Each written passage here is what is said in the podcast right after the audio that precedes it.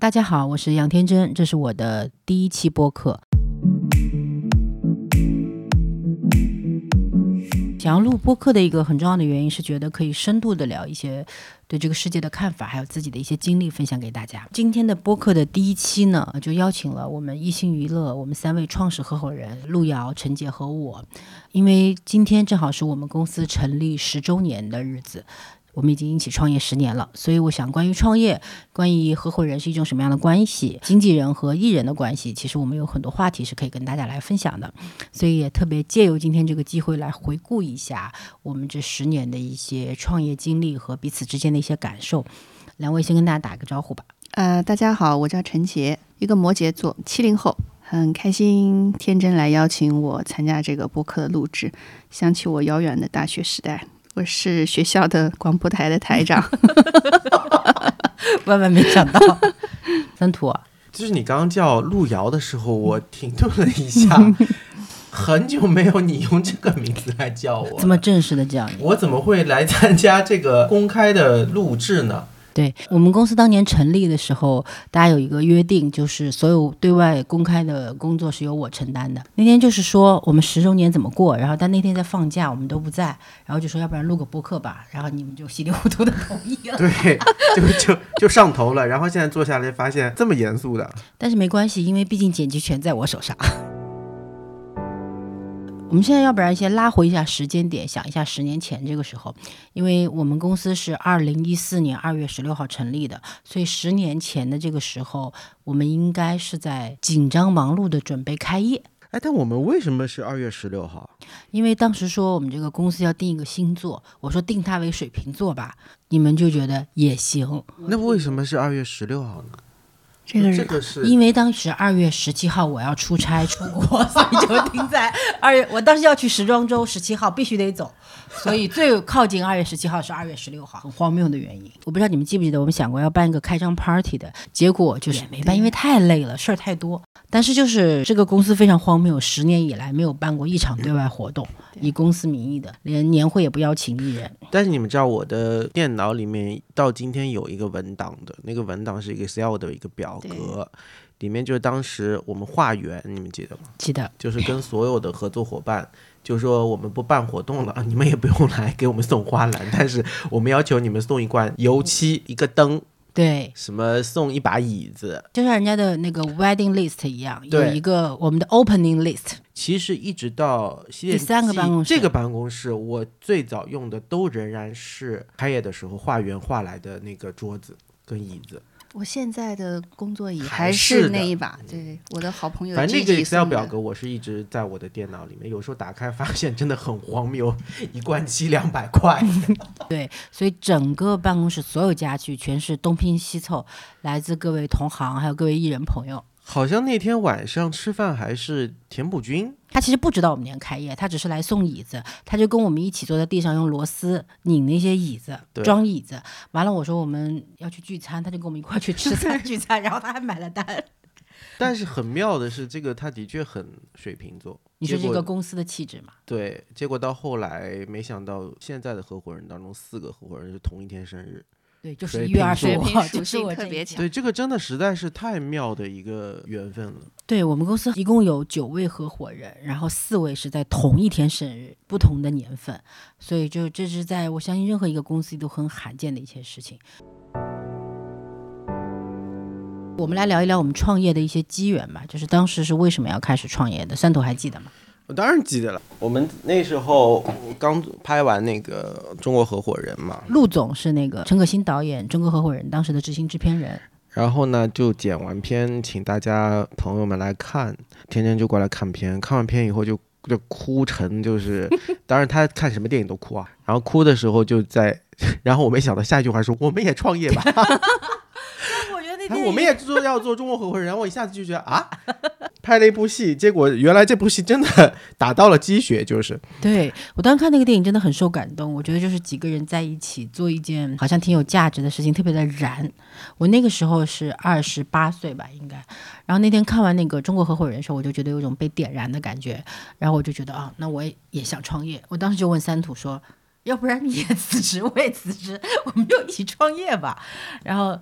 但是三土居然当时就给了我一个回应是好，你记得吗？你是当下给的回应，其实有点不记得，而且我觉得这个反应好像不太像我，不，你当时你当时就说好，真的。我可能在安抚你吧。让他停止哭是吧？对，就是他真的在我那里哭得非常夸张，好像我跟他跟分手了一样那样的在哭。但是因为我记得我们前期在创业这个共识上是非常快的，就说哎，我们几个一起创业吧，他们就觉得嗯好，就是这个过程没有没有拉扯，没有反复，很快就好了。然后三组说嗯，我觉得我们人手不够，我们还得再找一个人，然后就找了陈杰。反正我记得十年前你们俩来找我的时候，我说这个行业里可能只有你们俩能让我回经济业务吧。对这句话我记得。对，因为当时我已经不做经济业务了，因为你们俩吧，所以我觉得这个还蛮有想象力的，你真的很在意想象力。蛮有可能性的。对，嗯，然后我们三个人就掏了钱，然后就迅速的成立了公司。当然花了很多时间讨论这家公司该怎么做。我们想做讨论的时间蛮长的。对就是因为当时市面上有很多经纪公司，有的是制作公司旗下的经纪公司，有的是艺人工作室，职业的经纪公司也有，但是不多。这个你们还记得这个过程吗？我们我们其实第一个比较重点的是希望能够加强在关键的业务决策上面的专业度，嗯，嗯，而不是说像很早以前过于依赖私人关系、情感关系，还是希望加强业务度的这个专注的，所以提出了对于业务部门的具体业务的一些这个安排，比如说专门看剧本的呀，专门谈商务的呀，然后专门做视觉的呀，还有一个，哎，这个我记得，一个专业到就是说，陈杰当时要求说我们穿那个西装是不是？西装 去见这些人的时候要穿西啊装，然后提过这个要求啊说出去有一种仪仪式感，啊，大家穿穿正装。啊，然后我记得大冬天，我真的就是穿了西装，然后外面穿了个羽绒服，然后穿了西装，但是瑟瑟发抖在教室。然后出的时候，但是就觉得好，我得专业，就是这种形式形式感的东西说。好，我从这个细节开始，我但是当然这个是坚持不下去的，在北京的冬天里面，这个我们要是现在提出上班要穿西装，我们可能招不到人了。反正的确就是专业这个标尺还是我们创业之初比较这个是快速共识的。度共识，在经济行业里面，我们比较大的一个创新，其实是把艺人的经济工作给他全部专业分工化。比如说，我们是第一个把商务经济啊、影视经济啊、时尚经济啊、宣传啊全部做分类的，然后有前台、中台的模式去管理艺人的。这个其实在我们之前是没有过这样子细化的分工方式，所以。我当时的感受是这样子的，我觉得每一个人的能力是有长短板的。就比如说，我是导演专业毕业的，我也喜欢读剧本，但是我觉得我看剧本的能力肯定是没有三土跟陈杰强的。三土其实也是做影视营销，他也做宣传，但是呢，他在宣传方面，我觉得肯定是不如我研究的更透的。陈杰可能也认识一些客户，也有各种各样的关系，但是做商务这件事情，可能包括谈判呀，包括提条件呀，我确实是更擅长一点。呃，就是我们每一个人能力有长有短。那么在过去的这种行业系统下面，是一个经纪人要管所有事情的，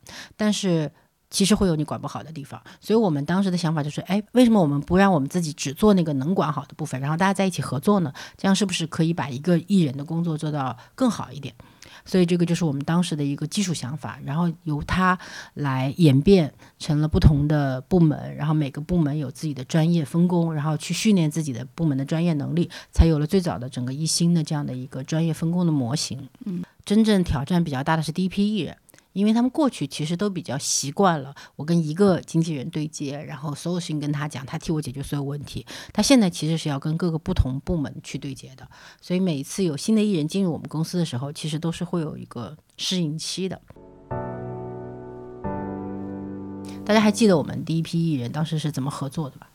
第一个是朱亚文，就雅文那时候就前公司到约，然后呢手里面也刚好遇到几个比较重要的机会。我印象特别深红是雅文当时，其实雅红高粱之前是黄金时代，在百子湾的漫咖啡，好像有一天晚上他很激动，他拿一个剧本过来跟我说，许鞍华导演想要用它，巴拉巴拉，这是第一个。第二个就是红高粱，反正就是说刚好天时地利人和吧，他也没有当时也没有说完整的经济团队。刚好我们创业，那第一个就跟他发邀请，然后我们第一次见，我们就跟他疯狂的安利了我们的新模式、新思考，什么叫专业，就是讲了一堆他应该都没有听过的一些语言系统。对，然后我就记得当时就是一副那种哦嗯好行嗯行吧就那种状态。就在整个试运营的大家的小团队当中，其实，在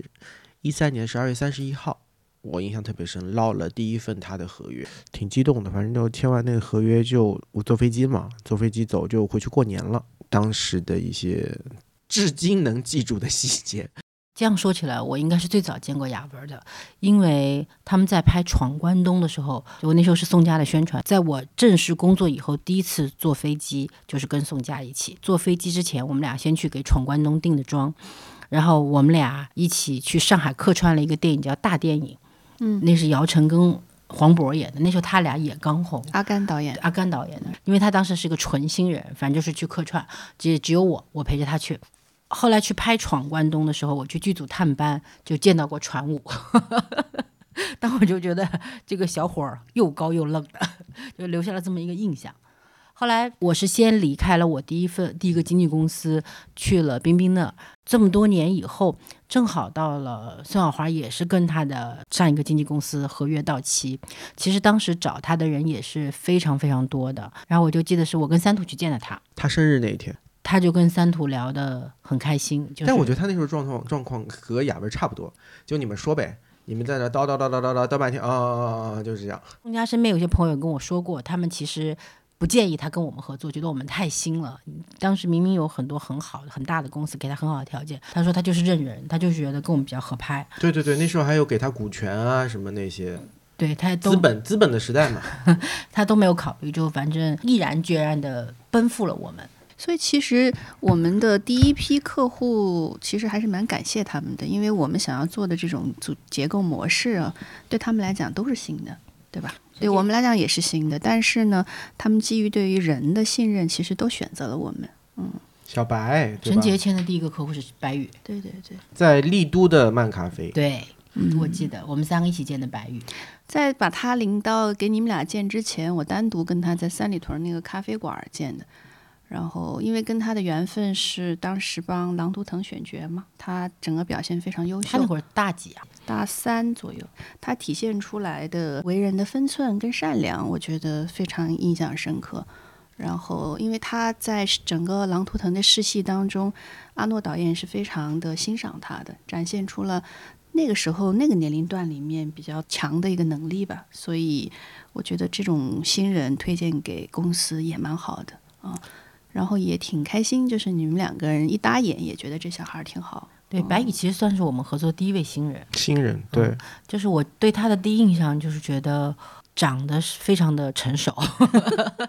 有一种 超越于最老九零 后跟了他很多年，对，超越于自己成熟的一个气质，然后整个人又非常的舒服，对，就是没有任何的攻击性。我记得很清楚，我们第一次见面的时候，他把手机放在桌上，然后他的那个手机微信弹框他都没有关那个设置，就能看见谁给他发的微信，还有微信的简要。我当时就跟他说：“你把这个功能关一下。”然后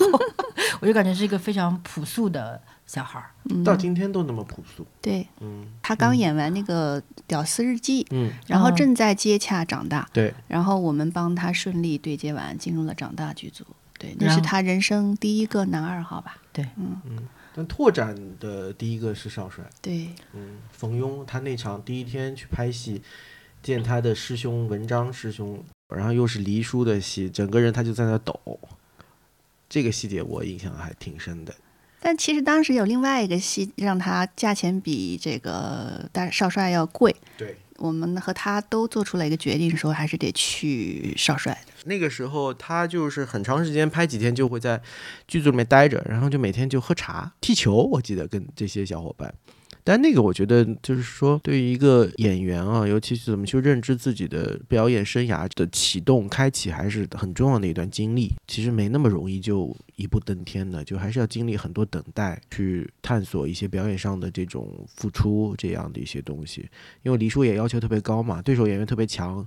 呃，小花也好，文章也好，学健老师也好，表演层面就特别强的一些演员，所以我也能理解啊。他当时就一开始第一天第一场戏的时候就一直在抖这件事情，但是他他特别好，就扛过来了。然后李叔对他也是赞不绝口吧。后面我们有聊过这段经历，他会觉得是说，在学校里学到的东西和在现场里学到东西还是两回事儿的。学校打了个基础。嗯，如果在职业早期能够在一个好的导演剧组完成真正的现场的所有的基础性的这个培养跟训练，其实对整个是职业生涯是蛮有益处的。我回头觉得一心娱乐十年当中吧，我们对于呃演员们在关键节点上的关键选择，总是不是以钱为第一目标的，总是以对他的成长性为目标的。这一点我觉得一直都坚持的蛮好的。嗯。我们的第一批合作客户其实还有季哥，还有季哥，季哥就是张继，是我们中国合伙人啊，包括冠军啊，陈可辛导演的御用编剧，也是一位拿了华表奖的编剧。但季哥后来有一天他就说：“他说你们创业也没跟我说一声，那我心里内心的真实的感受就是，哎呀，我们有没有什么条件可以跟你谈？也就是三个创业的学生，就是。”但还是很感谢吧，就是他到最后还是觉得说可以相信你们，可以去试一下这样。第一个导演客户是李俊，对俊导。我们认识在二零零八年吧，然后做了蛮多年的行业内的朋友。其实平常不是算私人社交挺多的，一直到一四年创业之前，就是打电话跟朋友们报备嘛。他说啊，你们创业了，那我就报道吧。他说还蛮希望在专业的经纪公司里面做个体验。所以我觉得我们的第一批客户其实也决定了这个公司的一个很重要的基因，就是一个这个行业里比较核心的创作者，嗯，编剧、导演、演员，然后都是自己在专业上非常过硬的、很有能力的一批人。我觉得也比较像我们十年之后的一个状态吧，就十年之后我们还是在跟这个行业里这样一批内容创作者在合作。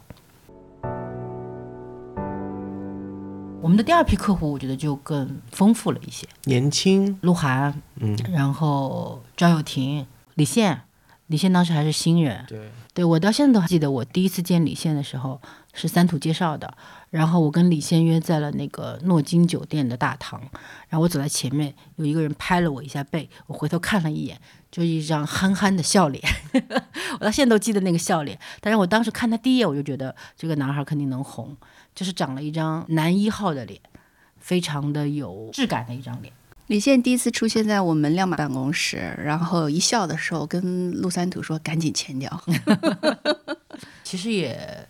也九年了哈。对，一四年就第九嘛。还有谁啊？当时第二批客户春夏。春夏，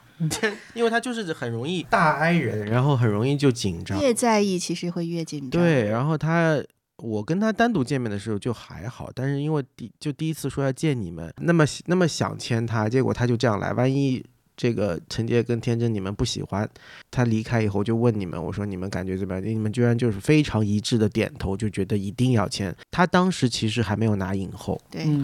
对，还是纯新人，对，就是这个新人。但是我对他的印象实在太深了，就这个女孩素颜。然后皮肤也不是特别好，状态也很不好，状态也很不好。但是他只要一开口，你就觉得他在闪光。嗯，对。他有自己非常独特的语言节奏，跟他表达事情的角度，都让我觉得很新鲜，就让我觉得这个人充满能量，然后又充满矛盾冲突。反正我觉得是个很有魅力的女孩，所以我很喜欢她，很喜欢她。我跟春夏一起聊天的时候，看着她，我每次都会觉得，嗯，她就是相当于一个电影，有非常多的冲突戏剧性。然后底层又特别的真挚，是一个非常非常电影的人。其实要说到又廷，也有一点那种，因为我也跟圆圆认识的时间更久一点。我跟圆圆的那个，你怎么都是靠家属关系？然后当时也是圆圆，然后认识的又廷，又廷才到内地发展没太久吧。然后就认识了。其实第一次见佑廷的时候，他是有一点严肃的，我就觉得怎么这么严肃？因为我们也同样的星座，然后非常聊得来，慢慢慢就熟悉。然后佑廷也算是我们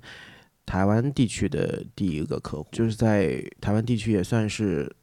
比较如日中天的时候啊。其实也有一点忐忑的，就是他就是到内地来怎么发展，包括印象特别深，当时接《三生三世》的时候，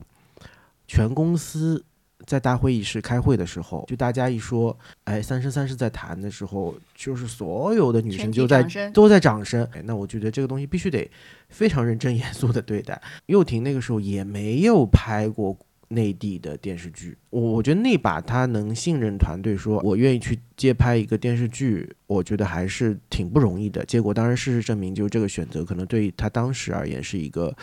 职业性的改变。对职业性的改变，因为三生爆红以后嘛，就幼婷肯定得到各种各样的天价的这种 offer 啊，在这样的一个机会或者说面前，他的选择是什么？我觉得他仍然在坚持选他自己最喜欢的剧本，他最想合作的创作者，包括娄烨导演啊这些，我觉得就都还是就是你你看到这个人的底色是什么的。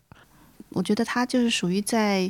呃承诺了什么事情的时候，他会全力以赴的啊。然后以及在整个过程当中，嗯，他对于合作伙伴的鼓励是特别这个温暖人心的。我对幼婷的第一印象就是在三土家吃饭，我们很多人在一起，吃圆圆完饭在吧在。圆圆在，吃完饭之后，他就一定要收桌子跟洗碗。我们所有人跟他说：“你别收了，会有阿姨来收的。他强迫症，”他不，他不行。我当时想，这个人也就是太讲礼貌了吧。他还有后来个细才意识到他是强迫症。不不不，他还会有一个细节，就是他去了别人家里面，他会把那个拖鞋到走的时候会把那个拖鞋放正摆正，摆正才走，就是其实就是这些细节。第二批其实还有司令的，马伊琍应该是一六年，司令也是跟我们到今天的客户。当我还是记者的时候，他人生第一个杂志封面是我发的，叫《北京电视周刊》。他刚刚演《还珠格格》的紫薇，嗯，所以那个阶段就认识了。嗯，他最早最早演了一个电视剧叫《黑洞》，嗯，然后演的超好看，对我就屁颠儿屁颠儿去认识他了。我觉得司令的对于我们的一个有纪念意义的，就是说，好像我们也跨越了他在事业的好几个重要阶段的节点上面。，对，不管就是从二胎复出的第一个电视剧吧，北上广北上广相信自己做电视剧，然后到我的前半生到找到你也是我们自己做陈杰帮他做的一部电影，然后到最近的《繁花》，就是一个女演员从三十岁到四十岁的不同阶段的这些成长，这一路上面，就是这个还是挺值得纪念的，比较代表性的一个演员吧。嗯，我觉得马伊琍还是一个很神奇的演员，就她在她年龄阶段的不同状态下，其实都创造过那个时代的代表作。嗯，从她演《真空爱情记录》，对吧？我咱们最早的偶像剧，对，然后《还珠格格》奋斗，奋斗，就是几乎每一部戏都是那个时代当下最有话题的人。，嗯，时代记忆。然后到最近的《繁花我觉得其实是因为她是一个特别对于当下的表达是非常敏感且有自觉性的一个女演员他。一般在接一个剧本的时候，他一般都会问说这个故事拍出来有啥意思，而不是纯粹的说哦我要去填个档期，我要这个挣一个未来播出的名额。他每次都问，他说这里面的这个有什么社会意义在里头？我我代表的这个女性传达什么样的一个信息的？》，其实差不多从二零一四年到二零一六年算我们第一个阶段，二零一六到二零一八算我们第二个阶段。我自己的感受里是从二零一六年开始，我们公司的人变多了。我们最早创业的时候是十几个人，后来二十几个人，大概三十几个人维持了两三年，然后到了二零一八年的时候，人数就猛的上涨，从五六十个人好像就是飞奔到了七八十个人。所以我记得在二零一六到二零一八那个阶段，对我来讲最大的挑战反而是做管理。就是不知道怎么样管这么多的人，因为在第一个阶段，其实你把你专业的工作做好就行了。但第第二个阶段，除了工作之外，你还有团队，团队也要成长，你要考虑大家的成长，然后你要考虑到客户变多了啊，你怎么去运营这家公司？所以那个阶段，我印象中，我开始去读什么商学院那些东西，就是觉得自己的能力边界好像不够做一个公司的管理者。我当时是有那个焦虑的，你们还记得那个阶段吗？好像那个阶段就你还是冲的比较前面吧。我觉得你意识到这些管理啊这些边界东，我好像还是比较初级，仍然埋头在一个做业务的这样的一个心态当中吧。对，那个时候我觉得对创业的感受就更深了。原来其实特别的简单，就觉得干活儿，就你把你的业务干好，你就是把工作做好了。嗯，那到了下一个阶段，你就意识到，哦，你要做管理，你要做公司的运营，你要考虑什么叫降本增效啊，你要考虑到激励机制啊，你还要开始慢慢有一些系统性的计算呢。那个阶段就开始看财务报表啊，就是那个对我来说反而是一个挑战最大的时候，因为我们公司的在那个阶段的分工其实差不多是陈杰跟三土来管整个公司所有艺人接戏的部分，然后接戏以外的其他的商务啊、宣传啊、时尚的工作是我在管，所以我的工作是比较细碎，牵扯到的东西都是快快速反应的，然后他们的工作是比较沉浸式的啊、他们还要自己做项目，对，还要做项目，然后帮艺人啊、导演客户啊、编剧客户定制项目，所以其实是大家在一个工作反应、节奏、频次就不一样了。我觉得那会儿已经是能感受到一些不一样的状态了。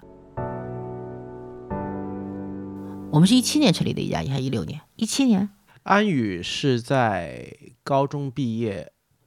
经考上了广院了。反正我记得见安宇的时候是他刚考进广院，呃，广院的时候。我们已经意识到要去除了签约新人之外，我们应该自己培养新人。所以当时其实市面上呃，因为已经有了偶像练习生等等各种各样的选秀节目的那个同一个阶段，但是我们当时其实。比较清楚的知道自己好像做不了唱跳艺人，呃，所以我们当时做一加一的想法其实也是练习生，但我们做的是表演练习生演。项目，对，所以我们请了詹瑞文老师，请了各种各样的表演老师，在他们出道前给他们做了一到两年的专业的表演培训。表演老师的天团哦，现在回想起来，真的所有的三大院校厉害的那些老师，全部都来参与过我们这批这些年轻人的训练。嗯，对，当时投入非常大。那那时候看签单，哇，这么贵，安宇是《闪光少女》第一部戏嘛，就已经是男二号了，直接后面就是《梦回大清男一了》，，就男一号了。嗯，他也是算成长速度非常快了。嗯，万鹏其实一上来就是第一个女女一一，嗯人不彪悍枉少年，对，那个戏现在看还是很好看的一个戏。嗯，很多人问过我说，你们公司为什么不做唱跳，不做 idol？我是觉得每一个公司的能力是有上限的。我感觉我们好像也不用把所有的事都干了，就是我们好像还是比较专注在影视上面的，就包括我们有一些合作的艺人，他是有唱歌跟跳舞能力的，我们也是把他的唱片约签出去。我们一直是奉行就是专业的人干专业的事情，如果我们自己不是最好的，那我们就去寻找合作伙伴，让合作伙伴来填补我们这个不足的部分。对嗯，我们可能对于明显的超出我们能力范围之外非常多的那些事儿，我们保持着相对比较冷静的态度啊。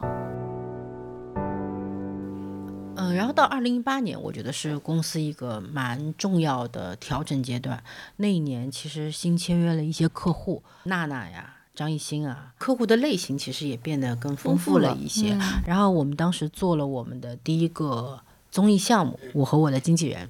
这个项目其实当时是腾讯找我谈了快一年的时间，是腾讯最后把它跟我们聚焦在了一个职场象限。其实那也是算第一档职场综艺真人秀。所以那个项目其实当时拍的时候也遇到非常多的困难跟挑战，但最后我觉得还是个蛮有意思的事情。首先，我俩就没有支持。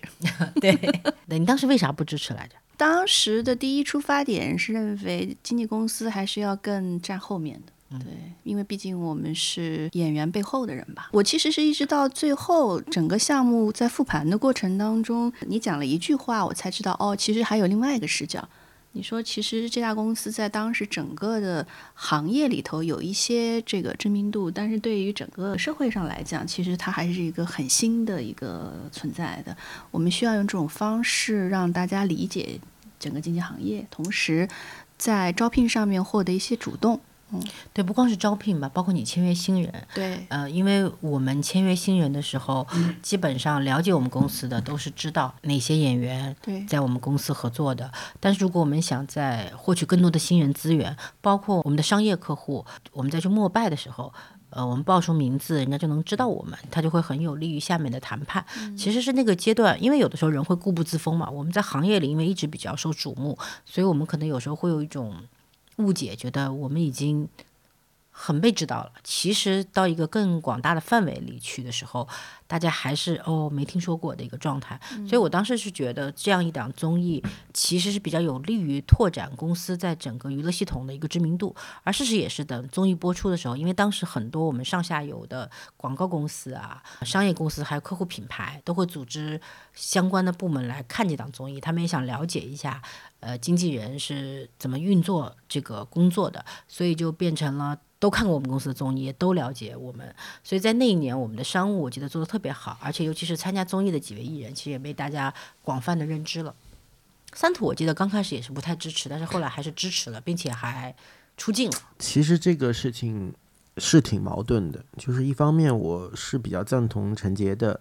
观点，就是我们作为工作人员是要往后幕后站的，肯定是舞台是艺人的嘛，这是一方面。所以就是说我。我当时我记得好像天真是比较就是支持要做，有几个东西最后说服我的。作为一个行业的一份子，我们可以在节目里面传递一些我们所坚持的一些比较正向的一些价值观。我觉得这可能是一个好的机会，不要让大家停留在对这个行业的一种某一些片面的理解。但是呢，我为什么说比较矛盾的点是在于，好像呈现出一个这个公司就是一个什么营销型的公司。什么八百营销号什么，就就是那阵子出来的一些争议。但其实我心里面我是觉得啊，就我们还营销啊，就所有的演员都在组里面认认真真的拍戏，但是因为这些拍戏的过程或者说决策的过程，因为我们没有参与在其中，他没有办法得以呈现，所以反正那个时候我觉得大家挺困扰的，包括雅文也是，就觉得大家对于他的一些认知啊、感受东西，因为。综艺或者因为一些营销的东西，就发生了一些比较和事实有点不符的那种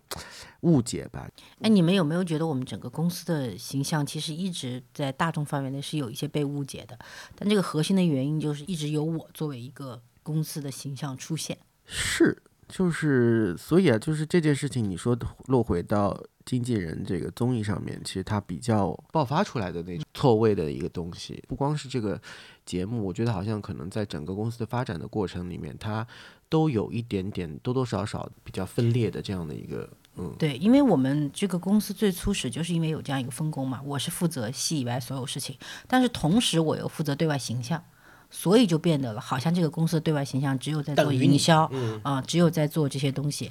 我都到最后被 网上的什么八百营销号，我都被影响到了，我都 有的时候怀疑是不是有对，你是不是真的有八百营销号？我想，天哪，这个身边有原来是这么一个大佬。但是后来我想，如果我没有八百营销号，那我们还干嘛？这什么都不用干了，对吧？躺在那儿就让看他们红呗。所以这个还是挺挺魔幻的。我到今天肯定是比较接受这个事情，也也完全理解。就在一个社会系统里，大家都是接受碎片化信息，然后用碎片化信息去给人做定义。我今天肯定是非常坦然的面对这件事情的。我在当下是有。很大的矛盾的，就是包括去做这个综艺节目本身。虽然我最后决定了，我是处于决定了，肯定是很坚决的去执行的。但在决定之前，我有非常大的犹豫，因为我知道我一定会被放在一个风口浪尖的位置，因为我在做一件所有同行都会有争议的事情，我在做一件可能很多艺人会觉得你是不是疯了的事情。我是心里。知道这点的，就是我觉得人做决定的时候，还是要知道自己的目标嘛。就我的目标是为了我自己，还是为了这个公司？我觉得这点上我是很清晰的。我一定是为了公司的。如果为了这个公司，我个人需要承受一些争议，那就去承受它。那我相信，包括最后三土愿意去出镜，也是因为这个公司需要他的这个形象，去让大家有更多的认知。所以我觉得这个时候，其实你是把自己往后放了零一八年到二零二零年的整个过程，其实是公司进入了下一个阶段，就是它更受关注，然后我们的客户类型更丰富。对于我自己本人来说，是处于进入了一个会被公众讨论的阶段，所以我觉得我做很多事情的时候会有诸多犹豫。其实我内心非常复杂跟比较煎熬的两年吧。杨天真化的这个阶段，对，有有一点在这个阶段中，所以在二零年初的时候，我就决定。要不做经纪业务了，当时我们公司也做了一个比较大的调整，然后当时市面上有非常多的传言，说我被挤出那个 宫斗失败，宫斗失败。然后关键是我妈还给我打电话说，你们是吵架了吗？我妈看到新闻太多了。你们俩聊聊吧。当时我说我不想做经纪业务了，你们真实的反应和后来的想法是一个什么样的过程？因为你杨天真画的这个过程里头，我们沟通的也蛮多的，的能理解杨天真画这个过程你承受的压力。就是虽然你在公众平台上面你也永远云淡风轻，对，但是因为大家都是伙伴嘛，所以能理解你面对的压力。另外一个就是随着整个的时代背景的变化，是短视频时代的崛起哈，我们这个行业。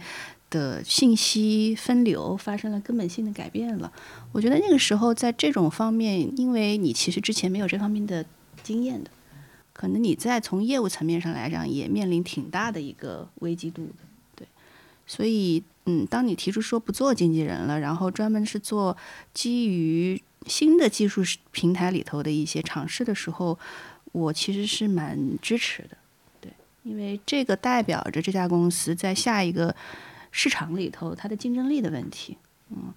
但是我还有另外角度，如果从人的角度上来讲，我会觉得你要去沟通，赢得那么多合作伙伴，特别是信任你的那些客户们的理解跟支持，就是在这个情感的分儿上的这份工作，想一想就会很很难。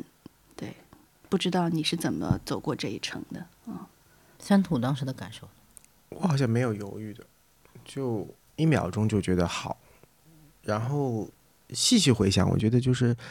两个层面的考量。就第一个是从公司角度的考量，那当然就是说，如果可以有新的，就当时还很流行的第二曲线的 这个，就跟颗粒度什么，在当时很流行的底层逻辑，第二曲线。那个时候是觉得，哎，公司如果可以有其他的增量的可能性，我觉得当然是件好事情。这是站在公的层面，站在私的层层面，就是我觉得，哎。这个我的合作伙伴也是我特别亲密的一个朋友，他能够想要去做自己他发自内心的一个选择啊，不管这个选择是怎么样的一个选择，我觉得对于我只有一个选择，那就是支持。所以我觉得我没有什么啊，就你不能走啊，要说服你干嘛？好像没有，就心里面一点点这样的波动都没有。就是这个事情可能是发生在你身上，我觉得 OK 没关系，就因为你是一个我刚刚讲嘛，就是乘风破浪嘛，一能折腾也能扑腾，就是说。那我是觉得就是没关系，那就去试试吧。我有时候回头想，这十年当中，好像关于我们个人的一些非常关键性的选择，好像对方都是毫不犹豫的说支持。你还记得我们接过他两次电话吗？嗯，对，啊，对，就是基本上我们都说没有问题，OK 的。对，因因为我觉得有合作伙伴的一个。最大的好处就是你觉得你背后有人，就是当然我作为一个经纪公司的创始人之一，经纪业务的主要负责人之一，我说我不管经纪业务了。我不知道别的公司，我觉得我很难想象别的合伙人会同意，别人会觉得如此任性的，我自己反正觉得我是挺任性的啊。你如此任性的一个行为，包含我确实不管这个业务之后舆论上的和实际操作过程中要克服的很多的困难，但是。都得到了两位以及合伙人团队的整个的支持和理解，还是比较难得的事情吧。我我感觉好像在别人那里是不太能被包容跟允许的，所以这个可能就回到了这个合伙的本质，就是我们到底几个人在一起干嘛？我们是要在一起建功立业吗？我觉得好像我们三个都不是这样的想法。就是当时我看《中国合伙人》的时候，我觉得他特别特别打动我的地方是这三个人一起从无到有创造了一份事业，去创造了一个历程。嗯，我觉得好像打动你的不是那个结果，是这个过程。你现在再回头看呢？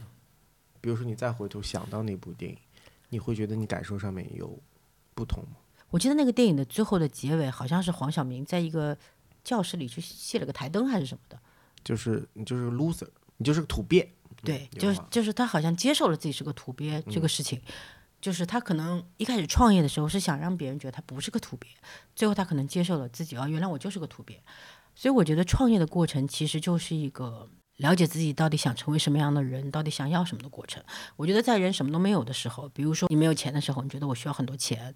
我需要让自己的想买什么买什么，可能等你实现的时候，你会发现。你根本不在意这些东西，然后你会慢慢去找人生里真实想要的东西。我们已经在一起创业十年了嘛，十年是一个极其漫长的过程。你看中国合伙人的几位最后也没一起走下去，所以我觉得 是吧？就是他们几个，你看现在都成啥样了？我觉得我们可能没有能力去创造那么大的事业，但我觉得我们的关系好像会更漫长一些。我能感受到，就是我们好像是可以在一种互相支持的过程中走完下一个十年，至少，这是我现在的感受。陈姐的感受呢？整个这十年吧，我非常感恩的。对我，我觉得我可能比刚开始创业的时候更清楚的知道我是什么样的人。通过创业这十年，因为我们一方面彼此之间要深度的交互，一方面要跟外界的同行深度的交互。实际上，我们能使用这首歌吗？要付版权费吗？我们只能听一个前奏。所以很多人觉得，哎，你们仨还能在一起，就是因为我们可能在某种程度上，呃，不仅仅是说大家一起赚钱啊，而且可能超越了这个部分吧。更多的是说，在个人的成长道路上，都能扮演一个有的时候很严厉，有的时候很包容的这样的一个角色。对，那么怎么开始讲这么感性的话题？对。我我觉得这个十年实在是太十年了，觉得好像分了很多的阶段，然后每个阶段就是你俩觉得很漫长是吗？我觉得非常漫长哦，就是好满，嗯，超过任何一个我可能前面人生这个以十年为计的这样的一段旅程当中所经历过的一切，就是。因为我觉得创业这个事情，可能是作为一个普通人来讲，他人生能经历的真的比较复杂的事情。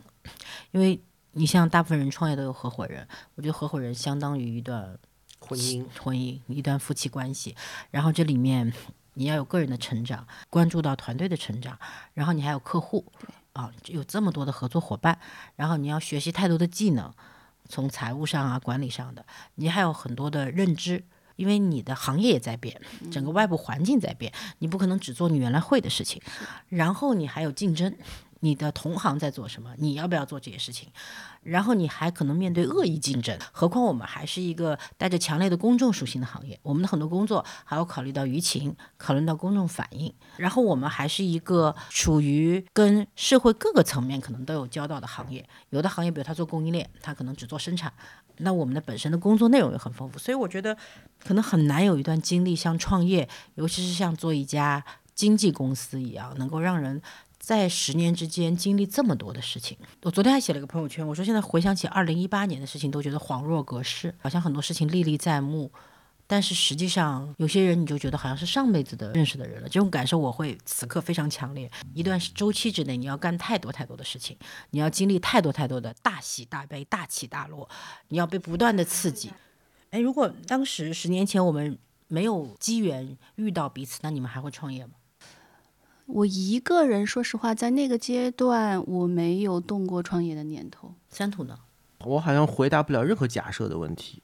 因为我可能就不假设。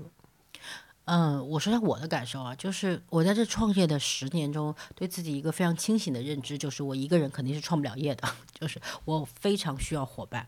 因为我是一个极具开创性但不负责任的人，就是我会有很多的兴趣点。然后我有很多想做的事情，有时候我觉得是我自己的事情，我就放弃了。那我想到这里面可能有伙伴的利益，可能有其他人的投入，我会犹豫一点，就是我会更觉得要也要考虑一下大局，就是不能那么自私，因为我本质是个非常非常任性的人。其实不是自私啊，我觉得。其实你是自我，我昨天都在想这个问题。自私的意思是说，你明知道这个东西会损伤到对方，但是你仍然会去保留，就是以自己的利益为重。我觉得这是自私。但我觉得不同的点是你其实不是在这个前提之下去做选择的。嗯，你有可能是就是带着一种惯性，就是从小到大，包括你跟你家庭这个亲情关系之间的这样的一个模式，就他他你太以自我为中心了。对，就他不是一个以牺牲对方为前提的。我觉得那个是自私啊。但是自我的东西，它就是可能没有太多的第一视角。我觉得第一视角不是以对象为视角的，是以自己为视角的。我觉得这个东西是比较自我的部分。这我觉得有有差别的，就是，嗯，包括就是说你的自己的主观的意志是什么？嗯，我觉得你还是为了一个结果，而不是为了所谓的这个中间的这个获利。对，是这个，我觉得这个是是差别。对我好像不是特别在意那个最后的利益结果，但是我好像想做一件事情的时候，我就会有一种强烈的欲望要去做它。我想，并且势不可挡。我我理解，就是我觉得这也是个选择吧。比如对我来说，如果我想做一个一意孤行的人，我就不跟二位合伙了，我自己也能开家公司，所有人都听我的，围绕我转，哎，你来形容一下这家公司，这家公司就会 倒闭。这家公司反正肯定开不久，这家公司肯定会做出点什么，然后就关张了。老板要去国际旅行，再见。这这个是很重要的一个。其实我在创业前期我就意识到这一点，因为我其实跟你们会发生蛮多冲突的，主要就是你的工作习惯吧。对，早期确实冲突挺多的，因为没有什么良好的工作习惯，开会迟到什么的，开会迟到也 也不太照顾别人的一些感受，所以我觉得确实是在一个，我觉得野蛮生长吧。我肯定是个属于野蛮生长的人，所以当今天你要开一家公司，你要立规矩。这个规矩是你立的，你也得遵守的时候，对我来说就是巨大的挑战，甚至是折磨。就自己给自己拦了一下。对，但这个过程就是我会知道，比如说这家公司可能会有一些亮点，或者会有一些创造力，我觉得肯定是我有起到一部分作用。但这家公司能持续稳定，谦虚了，绝对的作用，绝对的作用，一 一定的作用，一定的作用。但这家公司能持续这么长的时间，能稳定的增长，我觉得肯定是你们二位的作用，肯定不是我的作用，就是我。不具备这种稳定的核心，是，这就是我那天不是在看那个报表的时候，我就看到惊呆了。就是这几年你们在分别做新的业务拓展的时候，我在负责经济这摊的时候，我真的看到了一个如此之稳定到毫无波澜，也没有意外，当然也不会有惊喜的这样的一份成绩单。然后我就深深的在想。啊，原来这个成绩单就有点像我自己个性里面有画像的那个东西，它就是稳定，但是也没有增长，有的时候也会很 boring。但我觉得我性格里面就是对于稳定的重复跟稳定的不增长就会失去兴趣点，焦虑。对，这就会让我焦虑。他不会焦虑，我会焦虑。我就觉得。得来大活呀，就是 得得搞点事情啊！就是我我我觉得我的人生的嗨点是那个，就是我想要创造高光时刻。就是早期咱俩因为工作习惯不一样，冲突特别多的时候，我确实是在读春花老师的一本书，半夜晚上十点半，我记得特别深刻那个瞬间。他说，如果你跟你的深度的合作伙伴。在工作习性上面不同，你要学会接纳，同时通过有效的方式让大家的优点发挥，然后扬长补短。我当时在想，哎，确实哈，如果我天天要求你那个时候这个准时，让你做一些非常 routine 的事儿。可能对你来讲不是你优势最大。我还记得当天晚上我给你发了个短信，我说我读到了这段话，我觉得对我特有启发，我会调整一下跟你相处的方式。对我觉得这十年以来还有一点就是，我们因为彼此之间越来越了解，可能越来越能找到对方更擅长的位置去发挥作用。对，而而且更能知道说大家如何在一起协同。我有一个比较刺激的问题问一下大家，就是这十年之间有没有核心员工的离职或者艺人客户的解约给大家带来过创伤？哎，要说实名的是吧？你可以形容一下。没事没事没事，因为我们这个这个职业啊，对于才华这个东西还是会比较着迷吧，我觉得，对吧？就当时其实呃，文章我们没有继续合作的时候。心里面好像还是会有一点不舍，也不是不舍，就是遗憾。嗯，当然就是他，他可能也有遇到他自己人生的一些困境啊。但是他在内容本身的创造力上，作为演员的这样的才华上面，我觉得还是很厉害的。我觉得这个是我觉得我们的日日常的工作里面会非常非常就是矛盾的地方。小文反正就是挺刺激的一个我的人生的一个关口啊。你们呢？你们是？我其实特别意难平的是杨庆导演，因为从零八年吧，一直陪伴，相互成长。火锅英雄之后有段时间就没有再合作了。我们作为朋友，已经有八年多了吧，中间就断联了，一直到去年的某一天，你们吃了饭是吧？对，我主动约了他。对。我记得那会儿刚开始断联的时候，我还跟三土说呢，我说我每天胃里头埋着个大石头，我消化了有半年。对，可能是觉得说，在我跟他之间合作的过程当中，他最内心的一些焦虑跟恐惧，为什么不能跟我分享？对，这个我自己也在问我自己的问题。某种程度上，对他也有挺强的怨气吧。一直到去年，我们俩一起喝了个酒，就是瞬间见面的时候。好像这几年中间的互相的这种隔离就立刻消失了，真的啊！你们讲的第一句话是什么？今晚喝点吧。你没有哭吗？我没有。嗯啊，我记得我最开始在这家公司做第一个培训 PPT 的时候，我讲了经纪人的几个阶段。我说，一般你们做到第三年的时候，会非常的自我撕扯的。因为你开始在公和私的层面都深度的 involve 进来了，就很容易摆不正，会有非常强的情感的挫败感。但是这个，即便我在那个时候做了这个课件提醒大家，但是这个每个人都离不开这条道路的必经和成长。所以我觉得经纪人这个职业，它是很。冲突的一个工作，因为你不欣赏这个人，不喜欢这个人，你怎么会为他投入呢？但是你一旦欣赏他、喜欢他，你投入了，你就会有情感。比如说他做一些令你失望的事情，或者你做了一些事情他不满意，你们的情感就会大于大于工作关系双方撕扯。所以我一直觉得要在这个工作里做好，你得投入。但你投入了，你又会伤害自己。所以这个是一个非常微妙的过程。我不知道三土，你在这个过程里是有受伤的部分吗？和怎么疗愈的？哦，我今天中午才吃了那顿饭，跟一位我就在内心在最近经历这个过程的一个一个艺人在吃这个饭，然后吃的过程里面，我觉得挺神奇的啊。就是说，因为我也很少去表达，比如说我真实的一些感受是什么，然后我就试着把那种感受表达出来之后，我发现对方就坐在我面前，我本来觉得这是个小孩儿这样的一个。艺人，但他坐在我面前的时候，我一下子就觉得，哎，他怎么好像有点长大了那种感觉？就这个 moment 就很神奇。后来就在想，因为之前我发现我可能对他有一些这个不好的感受，也是基于说我也不想带一个小孩儿那种心态。结果你发现这个小孩今天有一点点长大的时候，你好像还是觉得说，啊，原来我们这份工作所最终产生的那一点点的作用。还是在这个人身上发生了，就是，就我觉得这个还挺神奇的一个一个感受啊。哎，那我问你个问题啊，假设你有一个好朋友的孩子跟你说，他就想做经纪人，就想入这行，你会支持他吗？我会支持他，因为我觉得经纪人这个工作太不容易了，就他要兼具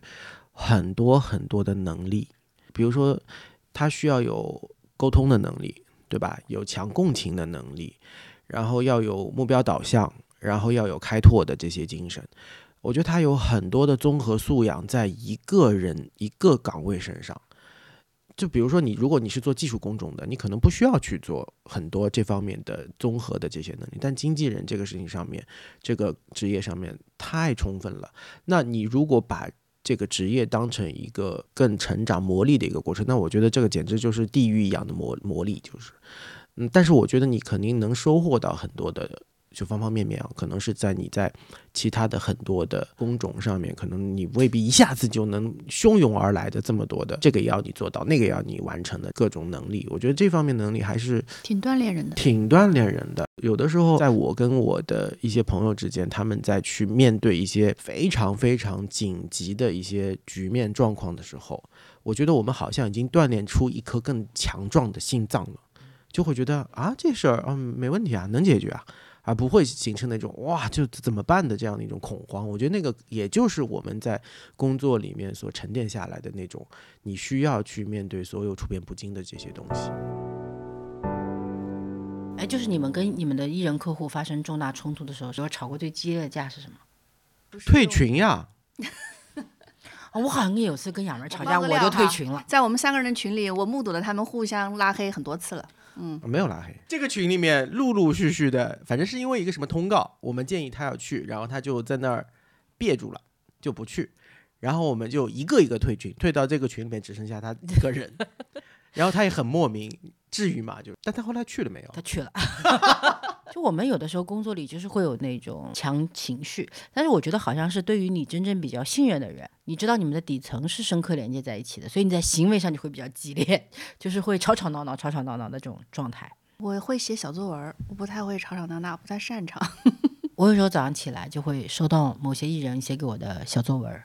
就是真的啊对，就是会讲述一下，可能他对公司有些意见或者有些不满，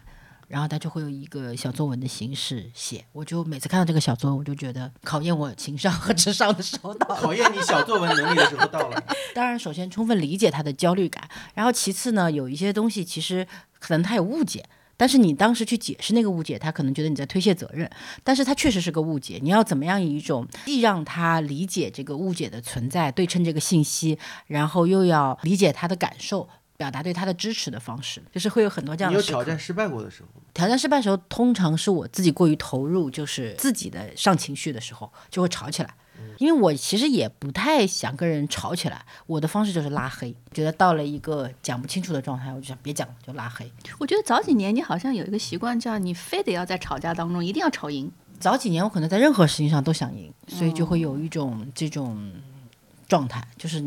我还说服不了你了，就是就就是这个状态。现在就会觉得随便，因为你的人生是你，我的义务是告诉你我的建议。那如果你选择相信其他人的东西，或者相信自己的东西，那我觉得是你最终承担结果的。嗯，我只是在这个过程中的一个辅助者，我就觉得也不必那么的较劲，嗯，会有一些变化。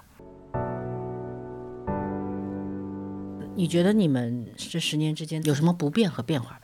我觉得我不变的部分，我还是呃，对我所从事的这个行业吧，我内心其实充满了尊敬的，嗯，因为我觉得我们这个行业虽然说叫娱乐行业，但是它在就是娱乐之外，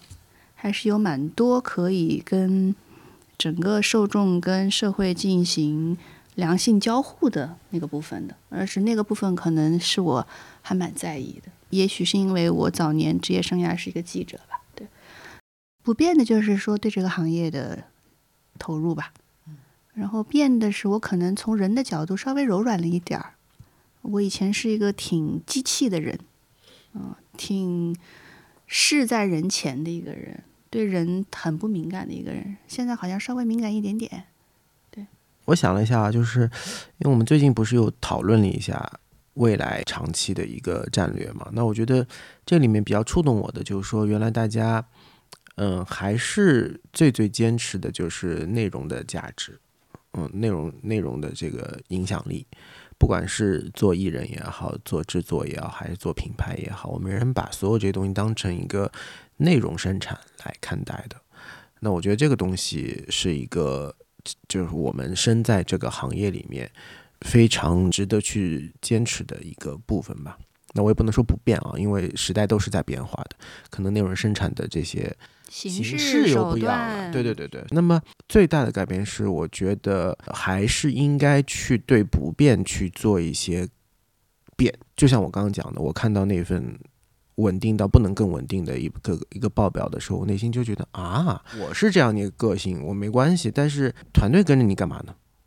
就是你就保持着这样一个稳定的状态，或者说你的客户、你的艺人跟着你干嘛呢？就他们没有办法可以做更强的突破、更好的提升，对吧？最近我的一个非常重要的一个师长，就是因为那天我就跟他在讨论一个问题，比如说不要那么执着啊、放下一些对于所谓的名利场的一些执念这些东西。但是我说我恰恰在一个名利场当中，然后我这位师长就说了一句非常非常严厉的话，他说你不要做一个懦夫啊！我就心想这个这么夸张就是，然后他说是因为你今天所在的这个位置，坐在这个中间的位置，所谓的 C 位啊，C 位不是一个荣耀，C 位就是一个责任。就你坐在这里不不是因为你最强，而是因为大家都希望能够在你的引导之下、影响之下，可以变得更好。那今天有这个 C 位给你，你在那里躲，你在那里说哦不要不要不要不要，你在就是就是躲到旁边去，这就是你躲避就是这个位置所带来的责任的部分。这个职业角色里面我必须去完成东西。但是这个东西其实挺挑战我的，就它让我必须要去通过一些改变，比如说，那你要你要看到那接下来的突破点到底是什么？你不能一成不变啊！你就是在这样一个你可以你可以佛，没有人愿意跟着你佛的这样的一个一个一个角色之下嘛。所以我是觉得改变的东西叫做说我要去打破我自己觉得我就这样不变着就挺好的这样的一个意识吧。嗯就是讲俗一点，主动去创造变化。对，不能躺在这种不变上面，就觉得啊、就就行了，就被他骂完，我就说好好好，我我我我我我我我要支棱一下，我要支棱一下。对哎，要这个话是我们俩骂你，你会有这个反应吗？好问题。哎呀，我觉得呢，一个是骂的对象啊，还有一个就是说骂的时机点。就当你自己内心对于所有的这些部分是一个封闭的状态的时候，其实你是不能够去理解，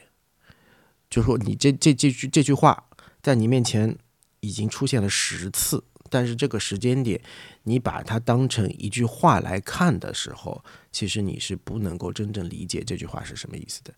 就你内心肯定是遇到了一些真的去接受、去迎接这个挑战，哦，你会发现说，哦，原来就是这个东西是我自己主动愿意说可以，我愿意去做一些改变、突破的东西。就是就这个，我觉得这是一个非常非常得是一个从被动到主动的一个过程。也跟你的阶段有关吧？是是是，所以我就说这个时机点是非常重要的，不光光只是说对象是谁，就可能这些话你们十年前也就会会对我讲过，我甚至三年前跟你讲的时候都听不进去。对对对，就我嗯我我可能都没有记得说啊，还讲过这些话，就这个是一个时间就是在人身上的一些痕迹啊。呃，这个我认同就是人真正的改变是你自己觉得我要去改变它。我记得那个时候三图跟我讲过无数次，你能不能把你开会的时间记下来？因为我经常忘记开会，就我原来是不做日程表的，因为我觉得我脑子够好，靠脑子记，但实际上一塌糊涂，就经常记错。我原来也经常迟到，我现在是不迟到的。对，就是为什么呢？是因为第一个，我现在用了日程表之后，我就会把我的时间安排的一个事情接一个事情。你上个事情迟到了，你下个事情还得迟到，你就会把一天搞乱。所以我觉得不能迟到，就每一个点要按照自己的这个规定，呃，去完成。那天我们开完会，你马上打电话，那说来把我二四年每周一下午跟星期一、星期二全部 mark 我也下来。注意到，我在想，嗯，可以啊、现在这个行为习惯。所以我说，人的改变有的时候就是刚刚三组说的，第一个是对象，第二是时机。就像你们说过，比如说过我的很多问题，可能当时没有回应或者不当回事，但它可能是在我脑子里留存的。但等那个时机到了，你就知道哦，原来是该这样做的。那个时机的变化，就是你的一种从被动到主动的一种转变。所以我觉得这十年对我来讲，我跟三度可能正好是做一个相反的命题，他是去思考如何改变，我觉得我要思考的是如何不变。你要看你喜欢的、想做的，这源源不断的新事物中，它背后的共性是什么？你到底真正人生想要呈现的那个结果是什么？我的三十九岁到我的四十九岁怎么过？我想这十年里面，我对这个世界探索的欲望是没有变化的。嗯、我对自我的与这个世界的冲撞的欲望也没有变化，但是我会更希望沉淀下一些稳定的东西，让我在犹豫不决的时候，让我可能在呃情绪复杂的时候，坚定的相信这些稳定的东西是不变的。我有这个感受，是我在二零二二年的时候，我不是出国旅行很长时间嘛，呃，我到洛杉矶、到纽约，发现我熟悉的很多店倒闭了。然后到那些你曾经去过的地方都没有了，直到我到巴黎的时候，我在那个卢浮宫的门口看到那个透明的三角的贝聿铭做的那个入口，然后门口还是人潮人涌，游客在那拍照，我觉得太好了。这个世界上有些地方是不变的，这个有确定性的，有确定性的、不变的，那个金字塔一样的入口，它永远在那个地方，它可能就是这个城市的某一种象征。然后这是我所有回忆的一个基点，它是不变的。所以我觉得我那个时候就会意识到啊，原来不变是会给人带来那么多的确定性的。人成长在不同的阶段，你的功课就是会不一样。人不可能永远只完成一个功课的，你读的每一个年级，它的内容是不一样的。所以对于我来讲，在我创造力丰富的这个阶段，我可能更想要去训练自己的是一个稳定的基石。我再看看还有什么故事可以讲一讲，高点低点。讲低点吧。我在这家公司的最低点发生在前三年，而且那个时候我好像也不太懂自己，就是跟你们在一起开会的时候，我的很多的反应模式到底为什么？对，最近开始懂了之后，才理解哦，其实你还是能找到更好的一个沟通方式的，来表达你真实的需求。我觉得我的低点应该是在二零一九年的时候吧，就是那有一天，那个公司上了十几个热搜那一次，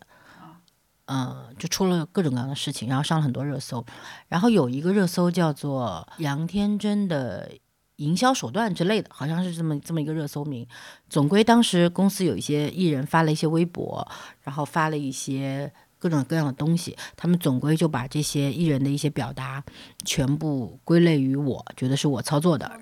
就我我那一瞬间是对自己的很多选择是产生了巨大的怀疑的，因为我一直是一个冲在比较前面的人嘛，我能够感受到